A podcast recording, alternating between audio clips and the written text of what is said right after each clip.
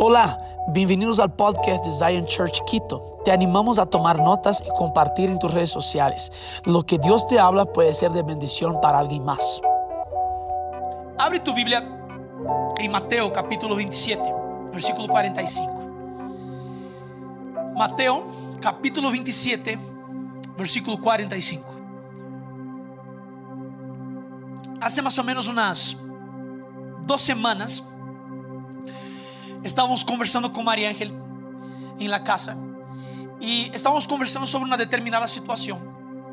Estábamos conversando sobre ser intencional con el acceso que recibimos de las personas y que las personas deben ser intencional, intencionales con el acceso que les, damos a esas personas. Y, y llegamos a un, mientras conversábamos, el Señor Dios comenzó a decirme, ustedes tienen que honrar el acceso que yo les he dado. Y, yo, y Dios comenzó a hablar fuertemente a mi corazón sobre la honra al acceso que nosotros tenemos a través de Cristo. Y, y hoy yo quiero conversar con ustedes un poco porque es algo que el Señor ha estado eh, eh, eh, trabajando en mi corazón y mostrándome cómo nosotros podemos honrar el acceso que tenemos a Dios a través de Cristo. Entonces, Mateo capítulo 27, 45 al 53, quiero que leamos ahí. Dice así, y desde la hora sexta hubo tinieblas sobre la tierra hasta la hora novena. Cerca de la hora novena Jesús clamó a gran voz diciendo, Elí, Elí, la masa bactení. Esto es, Dios mío, Dios mío, ¿por qué me has desamparado? Algunos de los que, de los que estaban allí decían al oírlo, Elías llama a Elías llama este y al instante corriendo uno de ellos tomó, tomó, una esponja y la empapó de vinagre y poniéndola en una caña le dio a beber pero pero los otros decían deja veamos si viene Elías a librarle. Mas Jesús habiendo clamado en gran voz entregó el espíritu.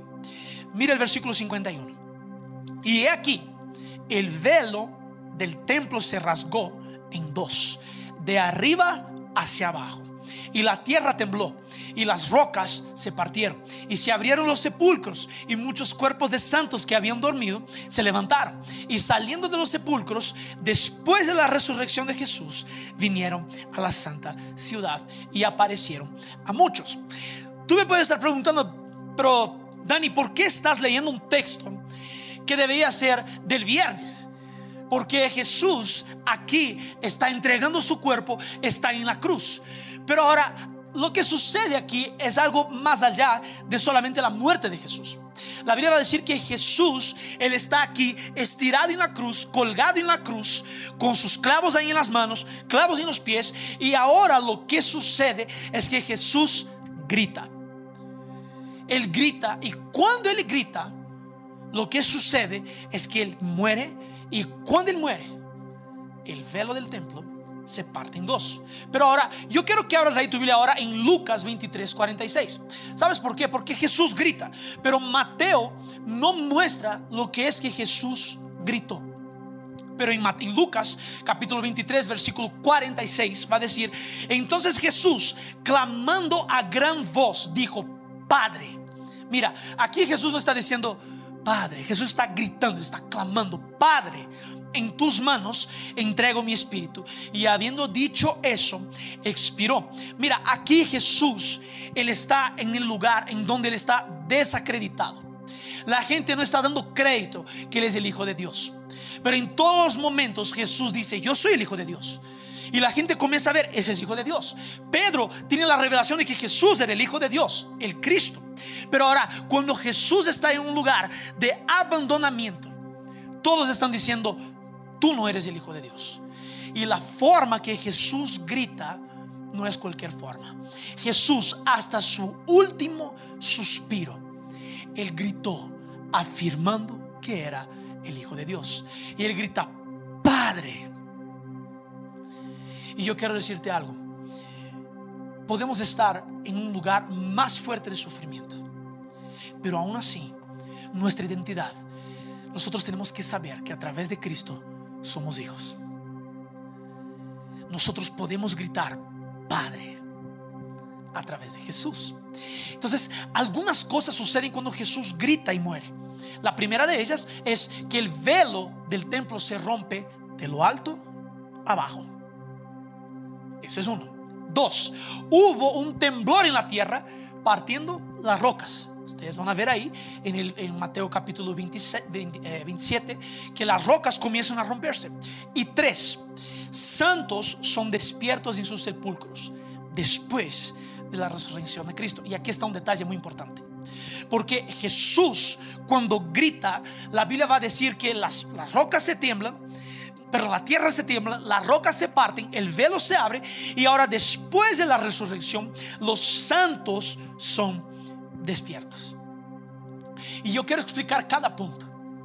El punto número uno, el velo cuando se rompe es para que tú y yo tuviéramos acceso a la presencia de Dios que era antes solo con sacerdotes, sumos sacerdotes, reyes, profetas. Ahora todos nosotros tenemos acceso, pero más aún para que el Espíritu de Dios, ustedes se van a acordar del tabernáculo de David, que se quedaba la arca, el arca de la alianza.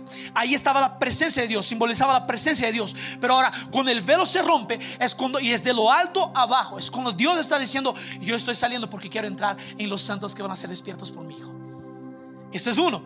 Dos, el temblor en la tierra partiendo rocas. Yo estaba pensando sobre eso. Yo decía, ¿por qué la Biblia menciona que cuando Jesús muere, rocas son partidas? Son rotas. Y yo comencé a orar y yo comencé a entender.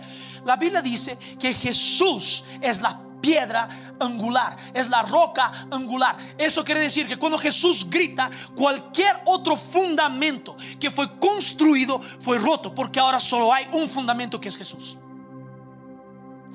¿Entienden lo que estoy diciendo? Entonces Jesús ahora cuando grita, Él está diciendo, yo soy el fundamento. Porque otra roca no va a permanecer, solo yo. Y sobre esta roca voy a construir mi iglesia. Y el tercer punto, los santos despiertan. Tercer, los santos despiertan aquí y me llama la atención que es después de la resurrección. No fue antes de Jesús resucitar.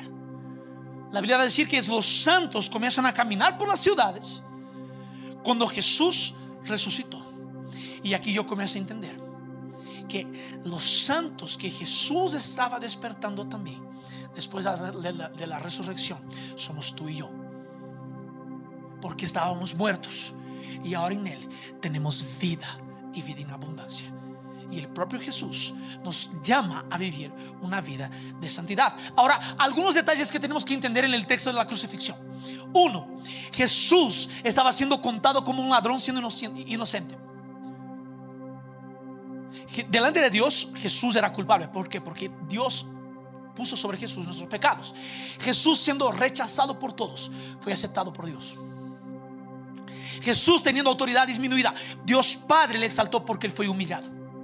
Jesús siendo abandonado por Dios Padre, Jesús ahora resucita y dice, y yo nunca más voy a abandonarles. Yo voy a estar con ustedes todos los días hasta que hasta la, consumación de los siglos. Me parece interesante que Jesús siempre, siempre está con nosotros después de la resurrección. Y tenemos que entender que tú y yo tenemos acceso a la presencia de Jesús.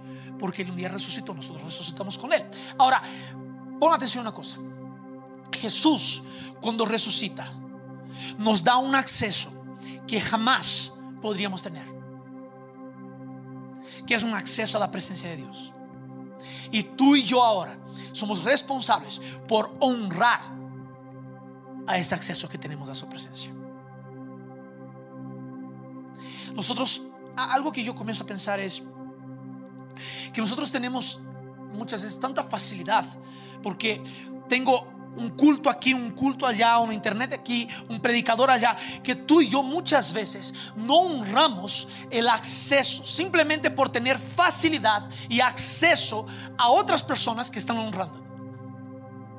Pero ahora, tú y yo tenemos que entender algo. Tenemos que honrar el acceso que tenemos a la presencia de Dios. Ustedes se acuerdan cuando esta mujer que llega delante de Jesús, ella tuvo una oportunidad de llegar delante de Jesús. Y cuando ella se acerca, ella derrama su más precioso perfume. Todos ahí estaban en la presencia de Jesús, pero solo ella tuvo la idea o la sensibilidad o la proactividad o la disposición de honrar la presencia de Jesús. Y yo comienzo a pensar, ¿cuántas veces tú y yo que tenemos acceso a la presencia de Dios a través de la resurrección de Cristo? Entienda algo, no es que nosotros tratamos la resurrección como cualquier cosa a veces, a veces. Pero yo te voy a proponer que la resurrección de Cristo es lo que marca el inicio de nuestra vida. Es lo que marca el inicio del acceso que tenemos a la presencia de Dios. Pero ahora, nosotros muchas veces pensamos, ah, no, es solo un domingo, es solo un poquito de la presencia de Dios. Pero te quiero decir que el acceso que tenemos al santísimo lugar, nosotros debemos honrar. Porque es la presencia de Dios, del Dios Todopoderoso, que creó cielo y tierra. Este Dios camina con nosotros. Y tenemos que comenzar a entender eso. Algo que yo comienzo a entender. Y yo, yo siempre llamo la atención de personas cuando estamos en un lugar que la presencia de Dios está manifiesta. Y yo veo personas en el celular. Y yo veo personas distraídas. Yo veo personas con muchas otras cosas haciendo. Y yo digo, eh, eh, eh, para todo. Tal vez tú no fuiste enseñado a honrar la presencia de Dios. Pero ahora vamos a hacer eso. Porque la presencia de Dios manifiesta bien ese. Y ahora paramos todo y comenzamos a honrar. Pero te voy a decir algo, algo. Esto no sería posible. No sería posible si Jesús no hubiese resucitado de los muertos. Pablo va a decir que si Jesús no resucitó de los muertos, en vano es nuestra fe. Todo comienza en la resurrección de Cristo. Y yo hoy quiero darte tres puntos de cómo podemos, de forma práctica, hay más, pero yo quiero dejarte con tres puntos, de cómo de forma práctica podemos honrar a la presencia de Dios, honrar el acceso que tenemos a la presencia de Dios. Abre tu Biblia en Hebreos capítulo 4, Hebreos capítulo 4, versículo 14 al 16. Hebreos 4, 14 al 16 dice, por tanto, teniendo un gran sumo sacerdote que traspasó los cielos, Jesús, el Hijo de Dios, retengamos nuestra profesión, nuestra confesión. Porque no tenemos un sumo sacerdote que no pueda compadecerse de nuestras debilidades, sino uno que fue tentado en todo, según nuestra semejanza, pero sin pecado. Mira el versículo 16. Acerquémonos pues confiadamente al trono de la gracia para alcanzar misericordia y hallar gracia para el socorro oportuno. El punto número uno es acercándonos con confianza al trono de la gracia. Esa es la primera forma que tú y yo podemos honrar el acceso de Dios. Perdón, el acceso que Jesús nos dio a Dios. Pon atención en eso. Es como se es como si Dios estuviera diciendo, ven. Y nosotros muchas veces no nos acercamos, ¿sabes por qué? Repite ahí conmigo, orgullo. Nosotros no nos acercamos al trono de la gracia por orgullo, sea por pensar que no somos buenos suficientes o sea por pensar que somos demasiado buenos, los dos extremos.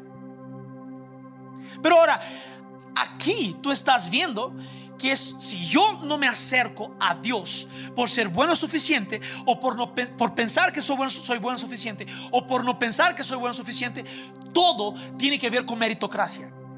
Pero ahora, cuando yo entiendo el versículo anterior que dice que nosotros tenemos un sumo sacerdote que conoce nuestras debilidades, que conoce en donde hemos bajoneado, que conoce nuestro sufrimiento, porque Él fue hombre y sufrió como cada uno de nosotros. Si yo entiendo que Jesús conoce mi debilidad, yo entiendo que hay una, una invitación para que yo pueda acercarme al trono de Dios, al trono de la gracia. Y yo comienzo a pensar, ¿cuántos de nosotros muchas veces decimos, no, Señor Dios, no lo voy a mostrar a Dios por eso? Dios tiene mucho que hacer, tiene un mundo para, para gobernar, tiene un mundo para ser el rey. ¿Por qué Dios se va a importar conmigo. Cuando tú dices eso, tú no estás honrando el acceso que tenemos. Sea en tus peticiones, sea en adoración, sea en humillación. Tú no estás honrando a la presencia de Dios cuando tú piensas desde un lugar en donde, no, no, no, Dios va a estar tan ocupado que yo no necesito estar con Él. O Dios va a estar con, no sé. Yo comienzo a pensar que yo ahora tengo que resolver todo. Pero ahora yo te quiero proponer que nosotros lo primero que deberíamos pensar siempre es la presencia de Dios. La Biblia dice, busquen primero el reino de Dios y su justicia y las demás cosas serán agregadas. ¿Qué tiene sentido aquí, Daniel? Tiene sentido que ahora yo puedo siempre, con confianza, y no es cualquier cosa. Yo, yo comienzo a pensar en ejemplos prácticos. Ejemplo, si yo hoy llego a la casa de mis padres, yo voy a entrar con confianza. Yo voy a entrar con confianza. Yo voy a abrir la, refrigeradora, la nevera, voy a buscar lo que sea adentro. ¿Por qué? Porque yo tengo acceso. Y esta es una forma de que mis padres se sienten honrados. Yo entro en su casa con confianza. Lo mismo. Y no es con confianza soberbia, no es confianza sabiendo que yo puedo hacerlo. Pero ahora, cuando Dios, cuando la palabra de Dios dice, yo tengo que acercarme al Señor Dios con confianza, es exactamente eso. Es entrar como si yo fuera hijo, porque yo lo soy. Es entrar como yo entendiendo que todo lo que está aquí me pertenece a mí, porque no fue conquistado por mí, pero fue conquistado por Cristo y ahora tengo acceso. ¿Tiene sentido lo que digo? Entonces, lo que yo tengo que entender es que yo tengo acceso al trono de la gracia del Dios Todopoderoso que fue conquistado, el trono, este acceso fue conquistado por Jesús en la cruz y en su resurrección. Entonces ahora tenemos acceso, podemos entrar con confianza. Y algo que tenemos que comenzar a entender es que nunca va a ser por nuestro mérito. Siempre va a ser por lo que Jesús hizo. Y porque Dios lo resucitó de los muertos. Entonces este es el punto número uno. Yo honro a Dios, honro el acceso que tenemos, que yo tengo, cuando yo me acerco con confianza al trono de la gracia, sea para contemplar al Señor, sea para pasar tiempo con Él, sea para pedir, sea para adorar, sea para humillarme, pero yo tengo que acercar. La Biblia dice, acérquense a mí y yo me acercaré a ustedes. Hay una invitación del Señor para nosotros hoy, que una forma de honrar a, este, acceso, este acceso es, ven, acércate a mí, porque yo me voy a acercar. Todas las veces que tú das el paso, y yo me voy a acercar. Todas las veces que tú dices, yo quiero entrar aquí, y yo voy a estar ahí. Yo voy a acercarme a ti. Es un principio. El principio bíblico es acércate a Dios y Él se acercará a ustedes. Eso significa que demanda de mí un paso para estar y acercarme al trono de la gracia. Y cuando yo me acerco, Él está ahí con los brazos abiertos para recibirnos. El punto número 2, Romanos capítulo 12, versículos 1 y 2. Usted ya conoce ese texto, pero voy a leer. Así que hermanos, os ruego por las misericordias de Dios que presentéis vuestros cuerpos en sacrificio vivo, santo, agradable a Dios, que es vuestro culto racional. Y no os conforméis a este siglo, sino transformaos por medio de la renovación de vuestro entendimiento, para que comprobéis cuál sea la buena voluntad de Dios agradable y perfecta. El punto número dos, el punto número uno, entonces es acercándonos con confianza al trono de la gracia. El punto número dos es entregándonos por completo. Te quiero proponer algo. No hay como entregarme a medias a Dios. No hay como entregar una partecita a Dios. Ustedes se van a acordar que cuando Jesús él fue bautizado, todo su cuerpo fue sumergido. Nosotros también, cuando fuimos bautizados, nos entregamos de forma completa. Todo nuestro cuerpo, todo nuestro ser. Porque en la realidad eso es lo que significa el bautismo. Es ser sumergido. Pero ahora yo tengo que entender que no es solo una parte de mí que fue entregada a Jesús. Es todo lo que tengo. Es todo lo que soy. Entonces yo tengo que entender que Jesús cuando se entregó, imagínate que Jesús solo hubiera entregado una parte de su cuerpo. Yo comienzo a pensar en eso. Que Él no hubiera entregado todo. Que Él solo hubiera entregado una parte. Hubiera entregado solo su corazón. No. Jesús, Él tenía que hacer un sacrificio completo. Una entrega completa. Una entrega que no era medias. Él estaba entregado por completo. Y es aquí que yo tengo que entender que es en donde entra lo que Jesús dice, que nosotros tenemos que cargar nuestra cruz y seguirle. ¿Qué tiene que ver eso, Daniel? Es literalmente una entrega total. Es una entrega completa.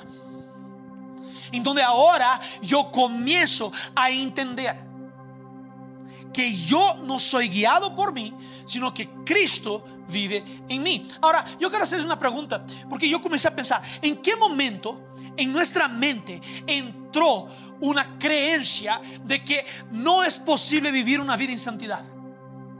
De que no es posible vivir una vida entregada por completo a Jesús. Yo te voy a decir cuándo. En nuestra mente entra eso cuando nosotros exaltamos demasiado la naturaleza humana y dejamos con que este tipo de creencia entre en medio de nosotros. Cuando exaltamos más a sentimientos que a Jesús, vamos a tener nosotros como centro. Y ahora yo quiero siempre que se haga mi voluntad. Y es aquí en donde hoy hay una invitación de honrar el acceso que tenemos, entregando, entregándonos por completo a Jesús. Y diciendo, hoy yo estoy decidiendo yo voy a entregar completamente mi vida. Y aquí yo no estoy diciendo que a Dios no le importa cómo nos sentimos. Pero ahora yo tengo que entender, y a Dios le importa, pero a lo que voy es, es necesario que nosotros entendamos que la vida que vivimos ya no es nuestra. Y hoy yo te quiero invitar a honrar, a entregar todo lo que tienes. Y aquí yo quiero que entren, entiendas algo. Una entrega completa tiene que ver con, no hay una parte en mi vida que no sea del Señor Jesús. No hay una parte de mí como ser humano, cuerpo, alma, espíritu. No hay una parte que no sea del Señor. Y ahí en tu casa yo te quiero proponer que tú puedas entregar al 100%. Entregar todo lo que tienes. Entregar todo tu ser al Señor Jesús en el día de hoy. Mira,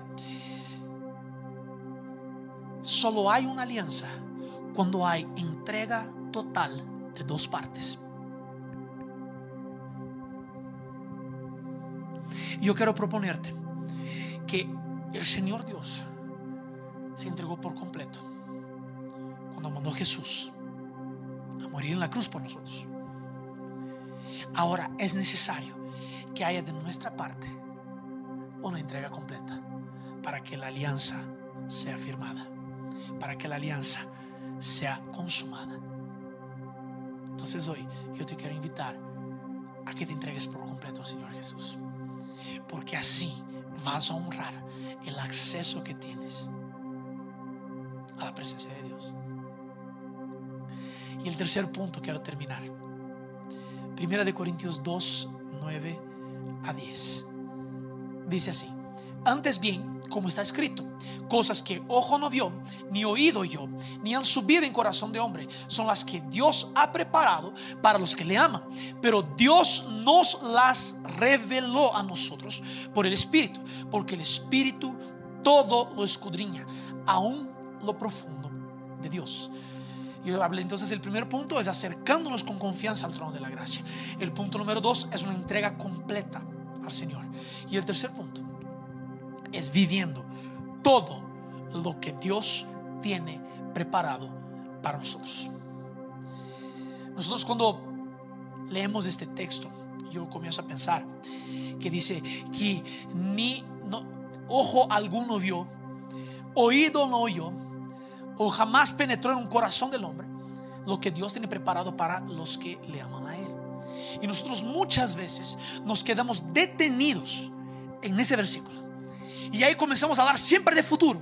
Siempre, wow, porque no hay oído que ha oído. No hay, no hay, no hay nadie que ha percibido. No hay nadie que ha pensado. Y pensamos siempre en futuro, siempre en futuro, siempre en futuro. Pero yo te quiero proponer algo. No podemos leer la primera parte del versículo y no leer el contexto que está insertado en el versículo. Porque el contexto dice, pero Dios.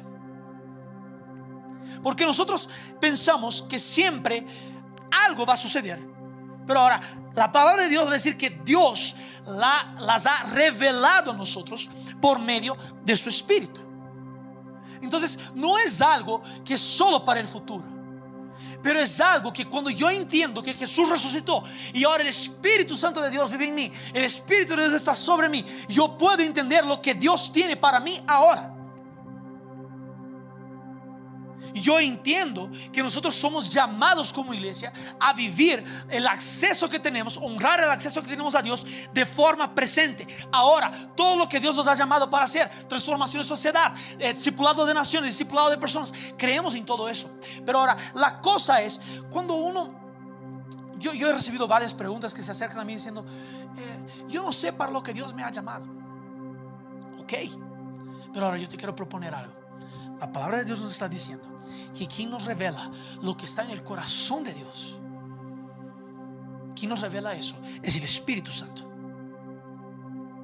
Entonces yo te quiero proponer que la mejor forma de entender lo que Dios tiene para ti, el propósito para lo cual Dios te ha creado, Dios te ha resucitado de los muertos, te ha dado vida a través de Jesús. Solo vas a ser, solo va a ser encontrado cuando tú tengas una intimidad con el Espíritu Santo, porque el Espíritu Santo es quien va a escudriñar nuestro corazón, es que va a guardar nuestro corazón y que va a mostrarnos lo que está en el corazón de Dios para nosotros. Y ahí no va a dar perdido. Y cuando yo tengo una intimidad con el Espíritu Santo, yo siempre voy a estar entendiendo cuál es el plan de Dios para mí. Siempre voy a estar en su voluntad. Pero ahora la palabra de Dios va a decir que es lo que los que le aman. La palabra de Dios dice que los que le aman obedecen sus mandamientos. Aquí hay una cosa en donde el Espíritu Santo ahora me lleva a caminar según la voluntad de Dios, obedeciendo sus mandamientos y amando al Señor Dios a cada día. ¿Qué sucede cuando yo obedezco los mandamientos de Dios y amo al Señor a cada día más? Lo que sucede ahora es que yo comienzo a entender el propósito para el cual Dios me creó. Yo comienzo a entender el llamado que tengo en mi vida. Yo comienzo a caminar según el diseño que Dios tiene para mí.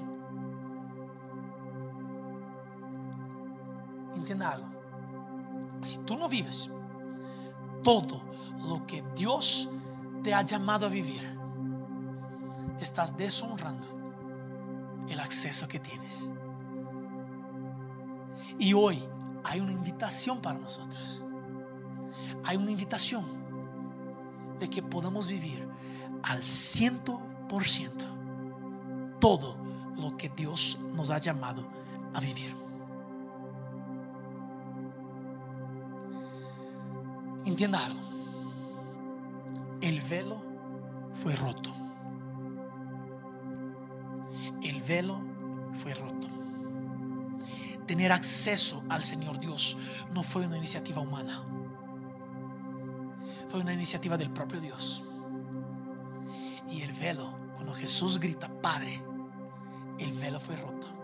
Para que tú y yo podamos vivir todo lo que Dios tiene para nuestras vidas. Yo quise ser bien breve en lo que, lo que quería hablar, porque creo que está muy práctico el mensaje. nosotros como iglesia tenemos que honrar el acceso que tenemos a través de Jesús. Tenemos que honrar que Jesús pagó el precio. Yo comienzo a entender, comienzo a pensar, comienzo a decir, Señor Dios, no me dejes deshonrar el acceso que yo tengo a tu presencia. Y si nosotros queremos ver la mano del Señor moviéndose, es necesario que nosotros entendamos el sacrificio de Cristo, la resurrección de Cristo y honremos al acceso que tenemos a Dios. Esperamos que este mensaje haya impactado tu vida. Suscríbete porque subimos nuevas prédicas todas las semanas.